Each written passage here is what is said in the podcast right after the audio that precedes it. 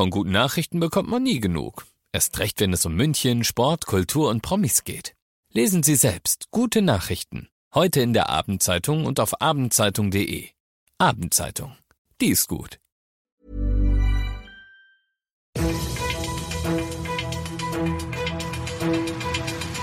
95 5 Charivari.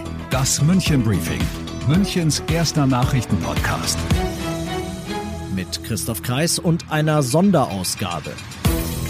Alles, was ihr zur wichtigsten Wahl des Jahres, der US-Präsidentschaftswahl, wissen müsst. Herzlich willkommen zu dieser neuen Ausgabe. Normalerweise hört ihr in diesem Nachrichtenpodcast täglich zuerst all das, was ihr aus München wissen müsst. Heute starten wir jedoch aus gegebenem Anlass in den USA.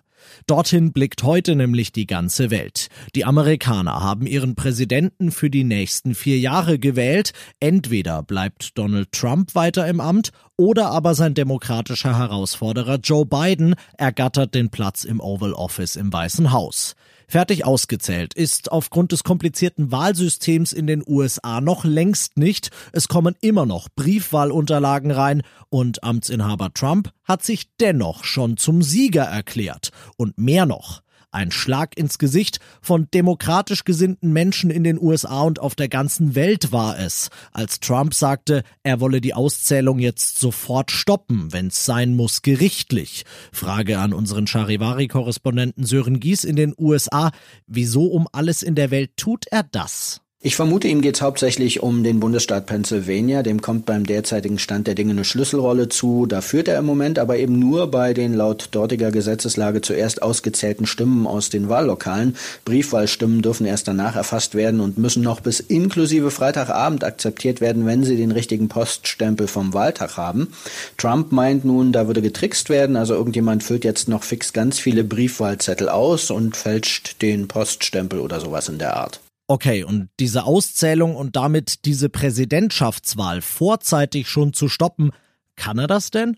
Das ist die Millionen-Dollar-Frage. Gut möglich, dass seine Ankündigung zumindest zum Teil wieder zurückgerudert wird. Auf gewisse Weise hat das sein Vize Mike Pence auch schon gemacht, der direkt im Anschluss wesentlich gemäßigter gesprochen hatte. Grundsätzlich kann Trump zwar versuchen, den Supreme Court anzurufen, der tendiert aber eher dazu, solche Sachen dann an die Legislative des jeweiligen Bundesstaats zurückzuverweisen. Dass der Supreme Court mal eben ganz viele Wählerstimmen für ungültig erklärt, um Trump zu gefallen, halte ich jedenfalls für eher unwahrscheinlich. Aber man weiß es nicht. Okay, wir halten fest, Donald Trump lässt durchblicken, dass er eine mögliche Niederlage in der Präsidentschaftswahl, wann auch immer die dann feststünde, nicht einfach klaglos hinnehmen wird.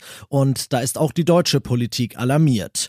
Die Situation sei explosiv, sagt beispielsweise CDU-Chefin Kramp-Karrenbauer. Und dass Trump sich vorzeitig zum Sieger erklärt, ist für SPD-Chef Walter Borjans nichts anderes als ein Anschlag auf die Demokratie. Egal wie der Wahlkrimi in den USA ausgeht, mit einem Donald Trump, der entweder doch noch wieder gewinnt oder aber nicht freiwillig Platz machen wird, wird er das Land und damit die Welt weiter beschäftigen.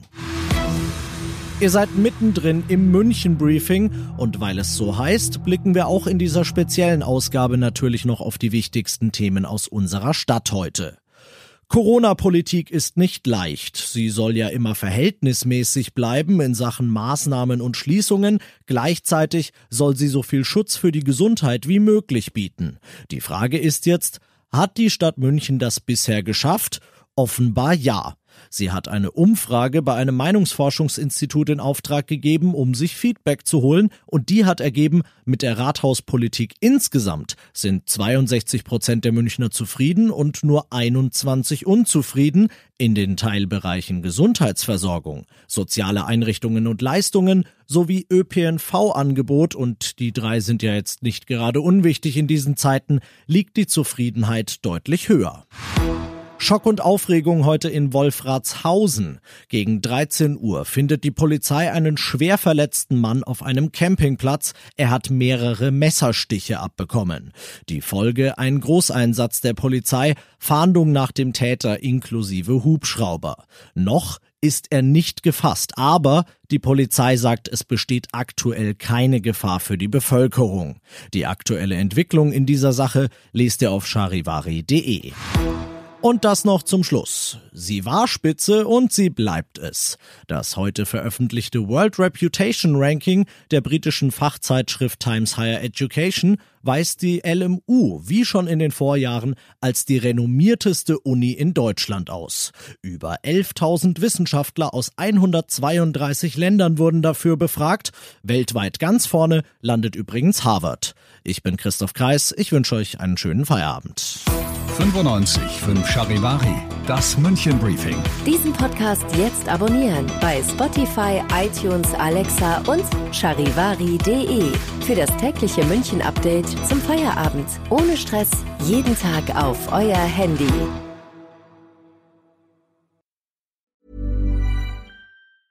Hi, I'm Daniel, founder of Pretty Litter. Did you know cats tend to hide symptoms of sickness and pain? I learned this the hard way after losing my cat, Gingy. So I created Pretty Litter, a health monitoring litter that helps detect early signs of illness by changing colors, saving you money and potentially your cat's life. Pretty Litter is veterinarian developed, and it's the easiest way to keep tabs on your fur baby's health right at home. Go to prettylitter.com and use code ACAST for 20% off your first order and a free cat toy. Terms and conditions apply. See site for details.